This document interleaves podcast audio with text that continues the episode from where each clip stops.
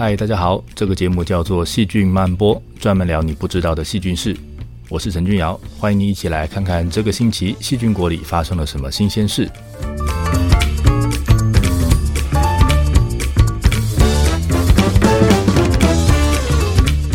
厨房是家里最温暖的地方，从这里端出来的美食养活了我们。但是厨房这个环境也养活了很多的细菌。事实上，厨房可能是你家里细菌最多的地方。比厕所的细菌还要多，所以是什么样的细菌会住在我们的厨房里呢？我们真的需要担心它们天天喷酒精漂白水吗？今天我们来看看厨房里到底住了什么样的细菌。厨房里面会发臭的厨余会不会是细菌的温床？厨房里天天湿哒哒的海绵会不会也是细菌的温床呢？希望你会喜欢今天的节目。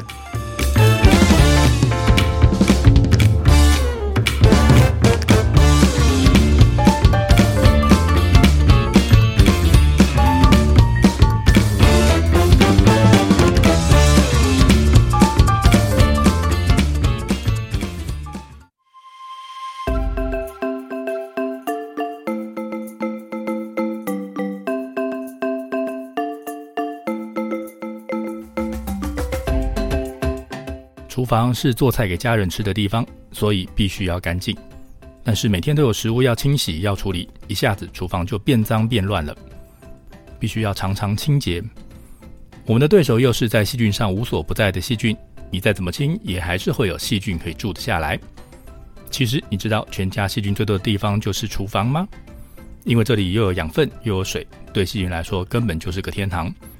尤其是那个吸满水的洗碗用的海绵。对细菌来说，就是个豪华大饭店。每天用过之后，我都会想办法尽量把水挤干。那到底我们的厨房是不是个危险的地方呢？会不会有病原菌在这里 long stay 呢？这是个好问题。最近有篇研究论文就在讨论这个问题。他们一共分析了三百零二个从厨房收集来的样本，想要看看这些厨房来的样本里面到底住了些什么样的细菌。这三百零二个样本来自七十四个家庭的厨房。从他们的厨房台面，或者是海绵，或者是抹布里面来的。这些家庭分布在五个不同的欧洲国家，包括了法国、匈牙利、挪威、葡萄牙，还有罗马尼亚。那在不同的国家，就代表了有不同的做菜习惯跟不同的食物。所以这群研究员总共分析了接近一千九百万条的 DNA 序列，从这里面看出了三千四百八十七种细菌。所以从他们的分析结果来看，在厨房这个环境里面，是耐命的细菌赢了吗？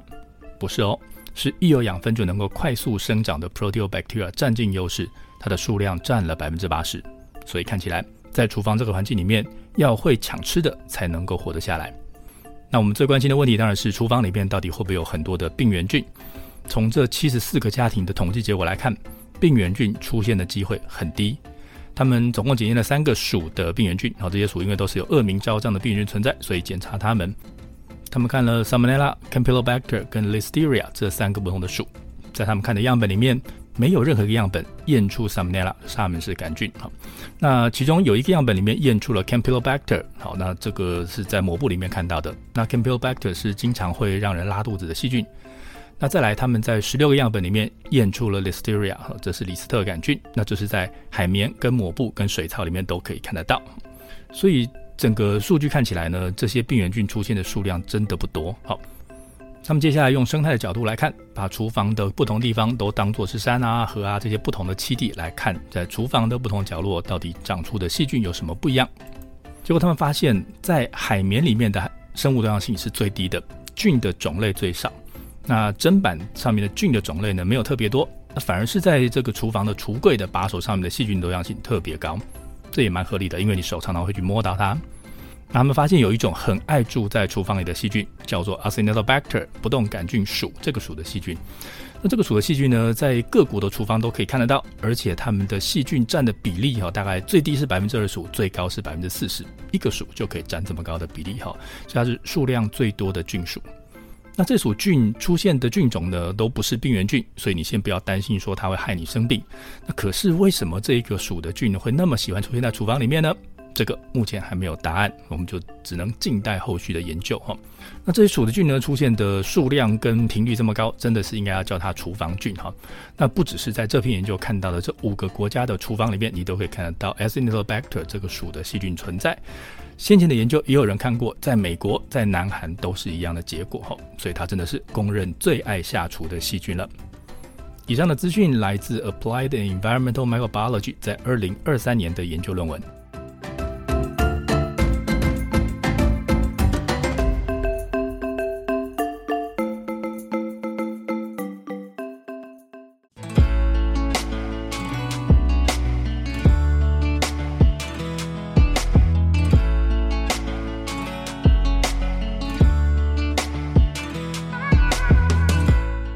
房会产出有香味的食物，那在一顿丰盛的晚餐之后，也一定同时也会产出厨余。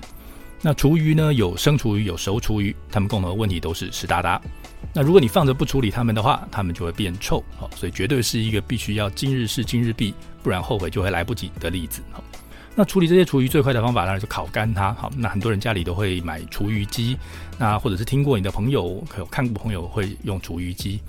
那有在煮饭的人都知道，每天的厨余收收啊，就是一大桶。好，那但是呢，你如果放到厨余机里面烤干它，就是会只剩下一点点哈。那有时候烤完了以后，还闻起来还蛮香的。那为什么这个烤过之后呢，这些厨余的体积会变小呢？那当然是因为我们的食物里面这些厨余里面的含水量其实很高，所以你只要把水去掉之后，就剩下的就没多少了哈。那也就是因为它的含水量很高，这个水会阻碍这个氧气的流动。那再加上它又是有很多养分的食物，哈，所以这个细菌就会特别开心的在里面进行发酵。那发酵的产物呢，就就会让我们觉得臭啊，因为这个细菌发酵的时候呢，会放出一些有臭味的化合物。那这样说起来，如果可以阻止这些细菌发酵，那不就可以让厨余不要发臭了吗？嗯，听起来蛮有道理的，不错，你的观观念是正确的哈。那厨余机在做的事情就是这样子，它不只是把水烤干，它同时也利用高温杀死了细菌。而且一次是一视同仁的把所有的细菌都杀掉。那既然没有细菌，那当然就不会有臭味了。那可是我们其实蛮好奇的，到底是什么细菌在发臭呢？是所有的细菌发酵都很臭，还是呢只有少数的臭臭菌在那里当害群之马呢？哦，这个就要研究看看才知道了。那我们接下来看的这篇研究呢，它看的就是在厨余里面的细菌。他们拿了一个很大的一百二十公升的垃圾桶，好的，大概是立起来，大概是一公尺高，所以蛮大的哈。他们把家里的垃圾呢分成生厨余、熟厨余跟不是厨余的垃圾，好，那分别分开来来做分析。那先来看臭味，他们总共侦测到三十三种已知的臭味分子，好，所以嗯，真的是蛮臭的，有这么多种的分子呢，它都会带来臭味。那这个生厨余呢，主要发出的臭味来自 sulfite，好，那这些是含硫的氨基酸分解之后产生的臭味。那熟厨余呢产生的味道哦不一样哦，它们通常是 aldehyde 或 ketone 哈。那这些都是脂肪代谢之后会产生出来的产物，所以生厨余跟熟厨余它们都会臭，但是呢，让你觉得臭的分子呢种类不太一样。这代表在吃这些厨余后，它放出臭味的这些细菌呢也不一样。那我你以前一定没有想过，居然有人在认真的去区分这些不同的臭味。那再来，在这个发出臭味的速度上。生厨余的那个臭味是慢慢持续增加的哈，它一路一直到七十二小时都一直持续的在增加。那如果是熟熟的厨余呢，它在八个小时之后臭味开始快速的增加，那到了二十四小时之后呢就维持稳定，一路拉到七十二小时哈。那如果是非厨余的话，那就是十六小时的时候会达到巅峰。嗯，所以不同类的这个垃圾呢出现的臭味，它的时间哈也不太一样。好了，那再来就是菌种哈，在这个熟的厨余里面呢，数量最多的是会产生乳酸的 Lactobacillus，或者是乳杆菌哈。那这跟我们印象中这个垃圾会有酸味的印象其实蛮符合的哈，因为这个 Lactobacillus 产生的乳酸会让你有那个酸酸的味道。那如果今天是生的厨余的话哈，那数量最多的诶，在这个地方测到的是 Acinetobacter 哈。啊，不动杆菌属哈，那这一组的细菌呢，也就是他们发现的是菌的数量会跟他们觉得臭的程度哈有相当大的相关性哈，所以他们应该就是那个让生厨余会变臭的关键哈。你还记得前前面我们有提过那个最喜欢待在待在厨房里面，在各国的厨房里面数量都最多的细菌吗？诶，就是这个会发出臭味的 Acinetobacter 哈。好了，现在我们知道了，在家里的厨余里边会发臭的是什么样的细菌。那或许在不久的将来，你就可以用这个资讯来去设计新的方法来控制这些细菌。那这样子或许就能够控制厨余的臭味了。以上资讯来自《Science of Total Environment》在二零二三年的研究论文。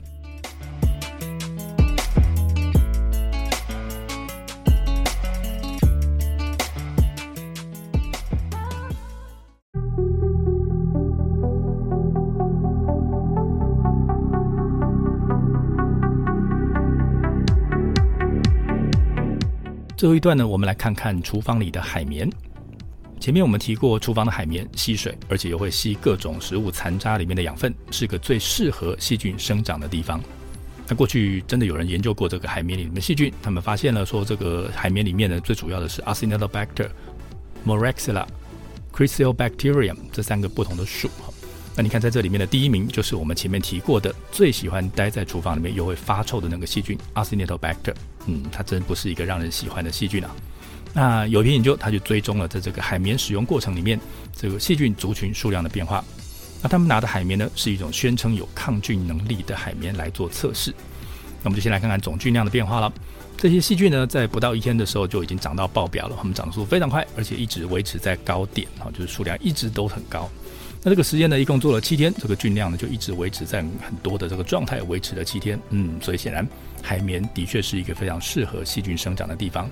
那他们在测试的时候呢，用了一块大的海绵跟一块小一点的海绵，好，所以大小不一样，吸水量也不一样。那结果他们发现，哟，这个小的海绵它的吸水量比较少，所以这个细菌的菌量增加的速度呢也稍微慢一点点。嗯，所以看起来水少一点，好像这个比较不利于细菌的生长，所以会长慢一点。那他们想要知道病原菌在这个海绵上到底能活多久，所以他们就直接在海绵上面加了病原菌，他们加了沙门拉沙门氏杆菌，也加了 Campylobacter，这也是刚才我们说的会拉拉肚子的这个细菌哈。所以这两种听起来很勇猛的病原菌，诶，在加进海绵以后，它还会好好的活着吗？嗯，没有，它的数量就持续下降哈。显然他们在海绵里面是打不过在地的细菌，它们数量会持续的往下掉，然后很快就消失了。那还有一个可以参考的观察啊，也讲给大家听。这些这群研究人员，他们除了观察这个测试的海绵之外呢，诶，他们同时拿了在厨房里面你可能也会用的刷子，好来一起做测试。那结果他们发现，这个比较容易弄干的这个刷子上面的菌量呢，诶，你加了一样的量之后，哎呦，它的菌量其实少很多哈，一直远低于海绵里面的细菌的量。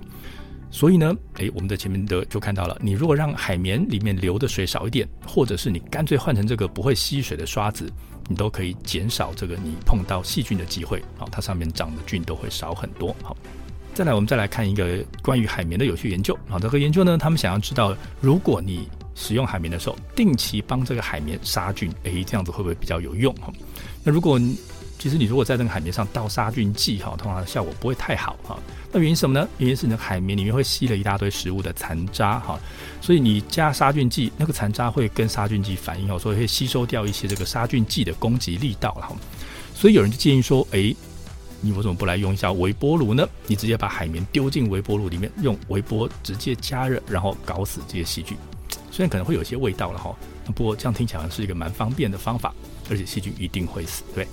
好了，这些研究人员他要看的就是这件事情，他们想要来看说，如果我持续的用微波炉来做消毒，会不会减少海绵里面的细菌的量？会不会有效？哈，他们找了二十个受试者，然后呢，请他们带回海绵，然后把它带回家里面去用。哈，那这些受试者呢，分了两组，一组呢就是正常使用，哈，每天都会用一下这个海绵。那另外一组呢，除了每天正常使用这个海绵之外呢，每个礼拜他们被要求要把海绵放到微波炉里面，然后去消毒。怎么消毒呢？它放在微波炉里面，开最大的火力，微波一分钟，然后接下来等它凉了以后再继续使用。哈，所以这件事呢，每个礼拜要做两次到三次，哦，所以还蛮频繁的哦。想看看说这样子频繁的用微波炉杀菌，能不能让海绵变得更安全？那结果呢？结果呢，他们发现呢，在这个每周两到三次这种微波处理呢，对菌相当然造成了影响嘛。你杀了那么多菌，当然会有影响。所以他们发现，在常常微波的海绵里面，诶，长得快的细菌变多了。那所以这个应该是这个定期屠杀这些细菌哈，会让这个菌消失之后，谁长得快，谁就比较容易恢复，然后占据这个海绵。所以呢，它们数量就变多。所以呢，在这个经常做微波的这样处理的海绵上面，你会看到的是长得快的菌变多了，但是呢，细菌的多样性下降了。这样会让我比较容易生病吗？我其实你不用太担心这件事情，你家里其实没有病原菌的入侵，所以呢，它也没有机会在你的海绵上长，所以当然是安全的，所以不用担心。那在这个微波处理之后呢，长得快的细菌会变多。那如果真的有病原菌，它想要在海绵上落脚的话，他们会碰到的是这些长得特别快的地头蛇，嗯，他们要打赢的机会其实不大。好，所以呢，虽然厨房是全家细菌最多的地方。但是它真的是一个容易养病原菌的温床吗？嗯，我想应该不是这个样子的。好，它病原菌要在这里活下来并不太容易，所以你也不需要太紧张。那以上资讯来自 Scientific Report 在二零一七年的研究报告，还有 Microorganism 二零二零年的研究报告，还有 International Journal of Food Microbiology 二零二一年的研究报告。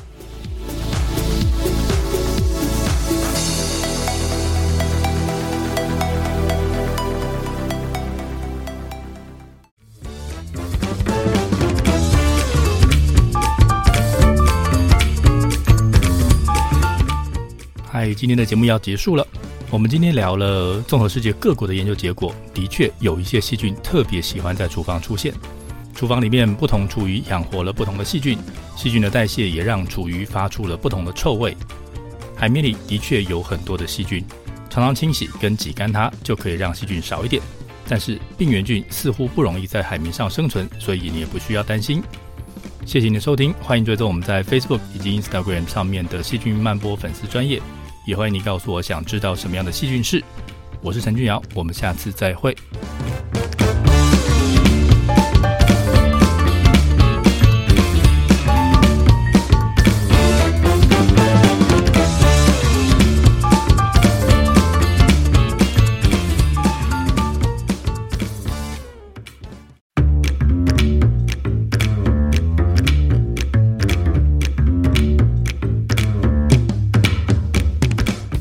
嗨，大家好，这个节目叫做《细菌曼波》，专门聊你不知道的细菌事。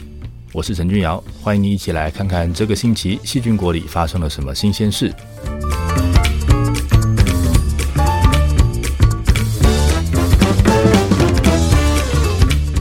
厨房是家里最温暖的地方，从这里端出来的美食养活了我们。但是厨房这个环境也养活了很多的细菌。事实上，厨房可能是你家里细菌最多的地方。比厕所的细菌还要多，所以是什么样的细菌会住在我们的厨房里呢？我们真的需要担心它们天天喷酒精漂白水吗？今天我们来看看厨房里到底住了什么样的细菌。厨房里面会发臭的厨余会不会是细菌的温床？厨房里天天湿哒哒的海绵会不会也是细菌的温床呢？希望你会喜欢今天的节目。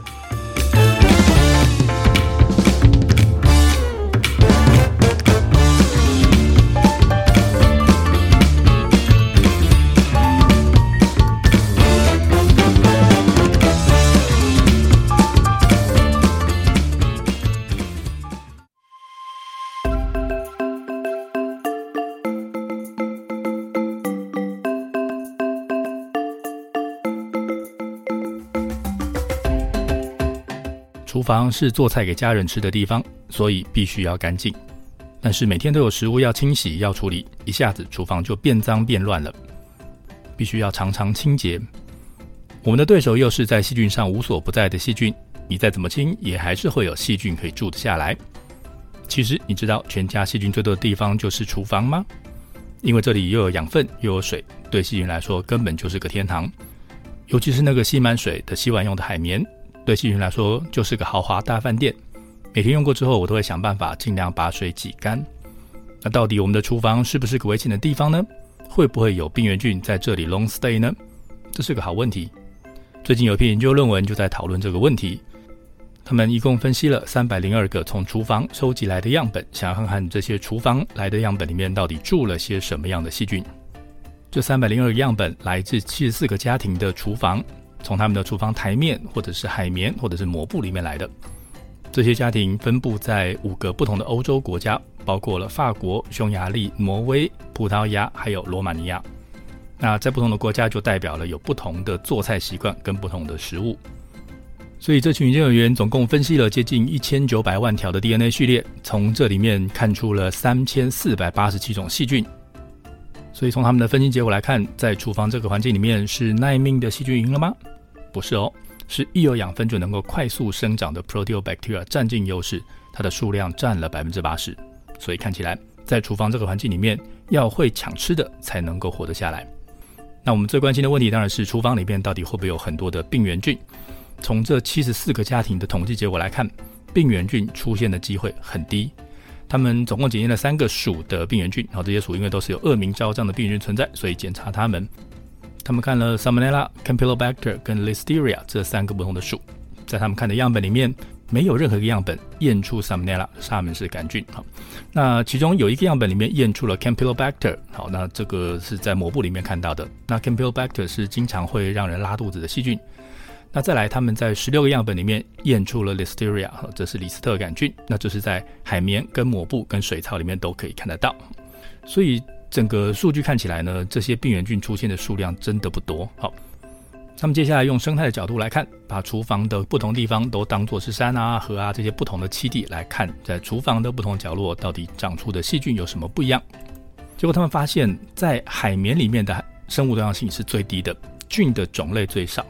那砧板上面的菌的种类呢，没有特别多，那反而是在这个厨房的橱柜的把手上面的细菌多样性特别高，这也蛮合理的，因为你手常常会去摸到它。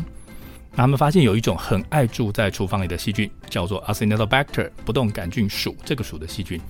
那这个属的细菌呢，在各国的厨房都可以看得到，而且它们的细菌占的比例哈，大概最低是百分之二十五，最高是百分之四十，一个属就可以占这么高的比例哈，所以它是数量最多的菌属。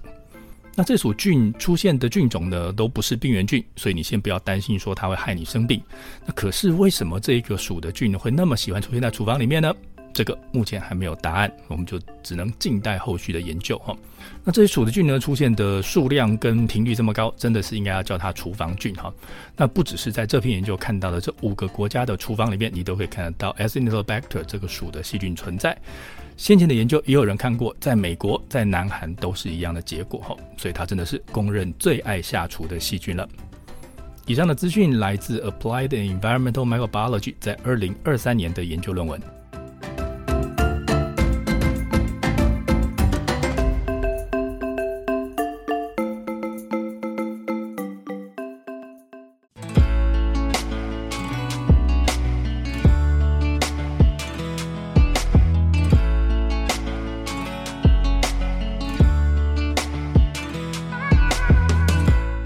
房会产出有香味的食物，那在一顿丰盛的晚餐之后，也一定同时也会产出厨余。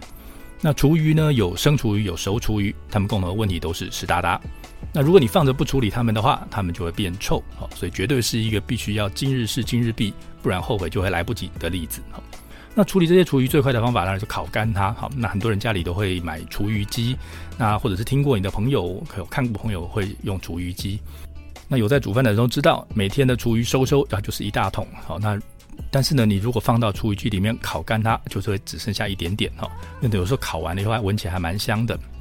那为什么这个烤过之后呢，这些厨余的体积会变小呢？那当然是因为我们的食物里面这些厨余里面的含水量其实很高，所以你只要把水去掉之后，就剩下的就没多少了哈。那也就是因为它的含水量很高，这个水会阻碍这个氧气的流动。那再加上它又是有很多养分的食物，哈，所以这个细菌就会特别开心的在里面进行发酵。那发酵的产物呢，就就会让我们觉得臭，哈，因为这个细菌发酵的时候呢，会放出一些有臭味的化合物。那这样说起来，如果可以阻止这些细菌发酵，那不就可以让厨余不要发臭了吗？嗯，听起来蛮有道理的，不错，你的观观念是正确的，哈。那厨余机在做的事情就是这样子，它不只是把水烤干，它同时也利用高温杀死了细菌。而且一次是一视同仁的把所有的细菌都杀掉。那既然没有细菌，那当然就不会有臭味了。那可是我们其实蛮好奇的，到底是什么细菌在发臭呢？是所有的细菌发酵都很臭，还是呢只有少数的臭臭菌在那里当害群之马呢？哦，这个就要研究看看才知道了。那我们接下来看的这篇研究呢，它看的就是在厨余里面的细菌。他们拿了一个很大的一百二十公升的垃圾桶，好的，大概是立起来，大概是一公尺高，所以蛮大的哈。他们把家里的垃圾呢分成生厨余、熟厨余跟不是厨余的垃圾，好，那分别分开来来做分析。那先来看臭味，他们总共侦测到三十三种已知的臭味分子，好，所以嗯，真的是蛮臭的，有这么多种的分子呢，它都会带来臭味。那这个生厨余呢，主要发出的臭味来自 sulfite，好，那这些是含硫的氨基酸分解之后产生的臭味。那熟厨余呢产生的味道哦不一样哦，它们通常是 aldehyde 或 ketone 哈。那这些都是脂肪代谢之后会产生出来的产物，所以生厨余跟熟厨余它们都会臭，但是呢，让你觉得臭的分子呢种类不太一样。这代表在吃这些厨余，好，它放出臭味的这些细菌呢也不一样。那不，你以前一定没有想过，居然有人在认真的去区分这些不同的臭味。那再来，在这个发出臭味的速度上，生厨余的那个臭味是慢慢持续增加的，哈，它一路一直到七十二小时都一直持续的在增加。那如果是熟熟的厨余呢，它在八个小时之后，臭味开始快速的增加。那到了二十四小时之后呢，就维持稳定，一路拉到七十二小时，哈。那如果是非厨余的话，那就是十六小时的时候会达到巅峰。嗯，所以不同类的这个垃圾呢，出现的臭味，它的时间哈也不太一样。好了，那再来就是菌种哈，在这个熟的厨余里面呢，数量最多的是会产生乳酸的 Lactobacillus 或者是乳杆菌哈。那这跟我们印象中这个垃圾会有酸味的印象其实蛮符合的哈，因为这个 Lactobacillus 产生的乳酸会让你有那个酸酸的味道。那如果今天是生的厨余的话，哈，那数量最多的，诶，在这个地方测到的是 Acinetobacter，哈，啊，不动杆菌属，哈，那这一组的细菌呢，也就是他们发现的是菌的数量会跟他们觉得臭的程度，哈，有相当大的相关性，哈，所以他们应该就是那个让生厨余会变臭的关键，哈。你还记得前前面我们有提过那个最喜欢待在待在厨房里面，在各国的厨房里面数量都最多的细菌吗？诶，就是这个会发出臭味的 Acinetobacter，哈。好了，现在我们知道了，在家里的厨余里面会发臭的是什么样的细菌啊？或许在不久的将来，你就可以用这个资讯来去设计新的方法来控制这些细菌。那这样子或许就能够控制厨余的臭味了。以上资讯来自《Science of Total Environment》在二零二三年的研究论文。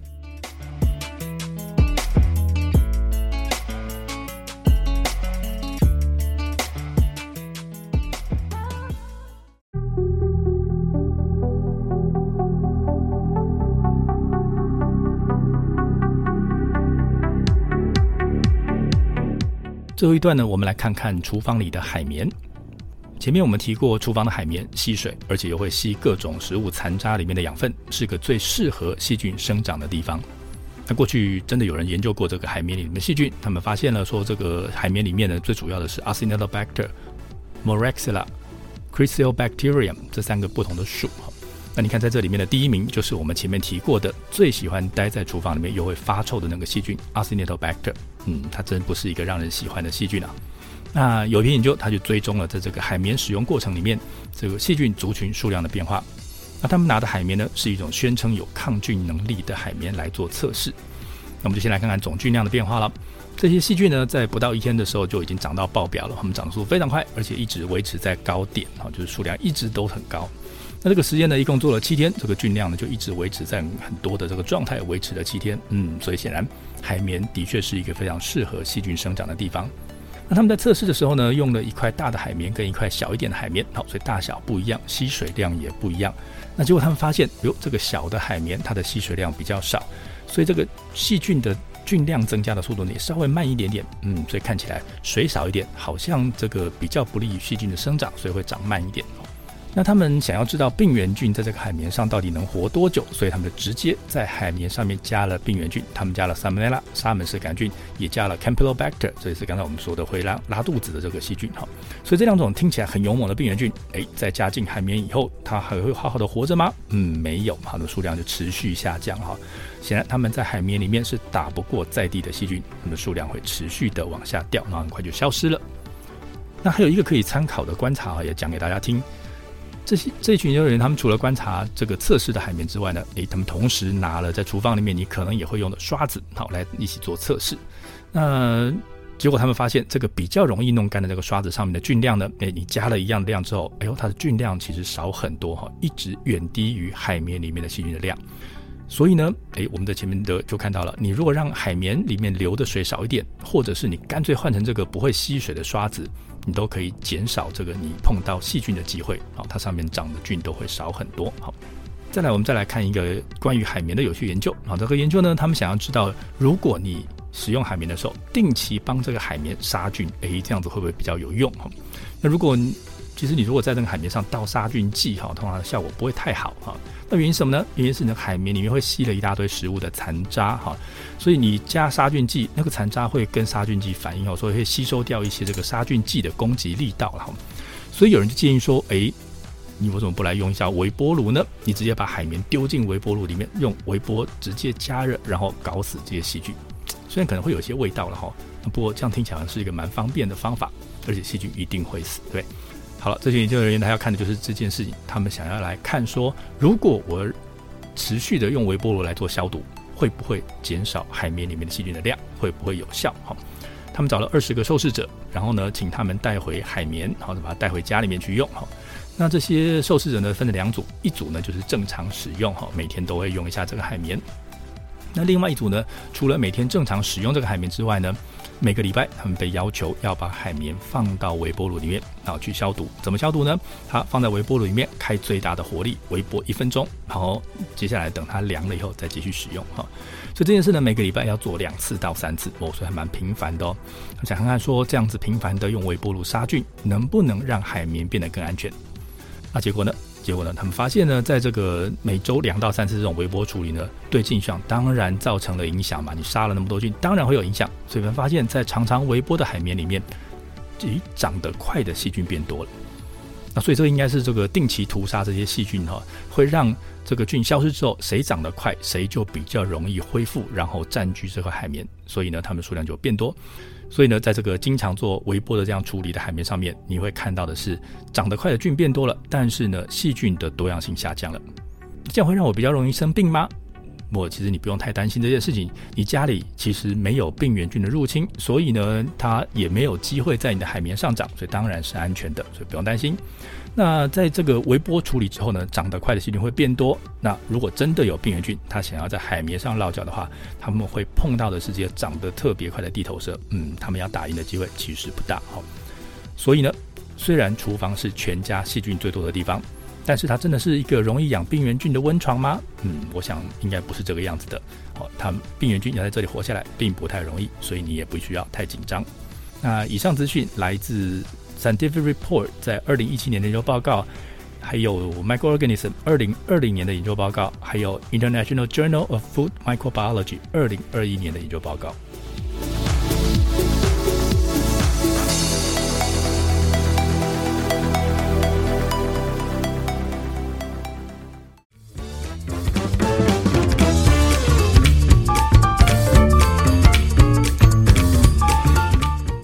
嗨，今天的节目要结束了。